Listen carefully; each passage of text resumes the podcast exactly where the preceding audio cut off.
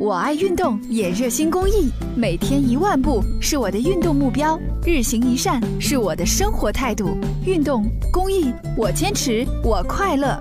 公益题材，乐善人生。本次活动共向威武路一小三年级的同学们赠送了一千件学生专用的反光背心。孩子们穿上这种荧光绿底料和反光条组成的衣服后，无论是白天还是黑夜，都会变得十分醒目。对这样的礼物，家长们非常欢迎。孩子都会按照老师说的红灯停，绿灯行。但是可能孩子比较小，骑电动车的或者开车的，有时候看不到交警同志来发反光背心，很有必要。平安放学路活动已先后在郑州市多所中小学校举行，这项活动将长期坚持下去。郑州市道路安全协会会长史自宽：反光背心了，我们今年已经发了两万多件了，到年底了，计划是发放三万件。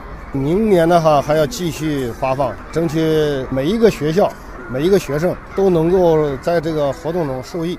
当然，即使在孩子们都穿上这种反光背心后，学校周边依旧是交通严管区域，警察叔叔会倾尽全力保障孩子们的交通安全。郑州交警一大队副大队长乔红艳在辖区小学和中学附近交通状况比较复杂的路段设立了护学岗，保证学生们上下学有一个良好的交通秩序。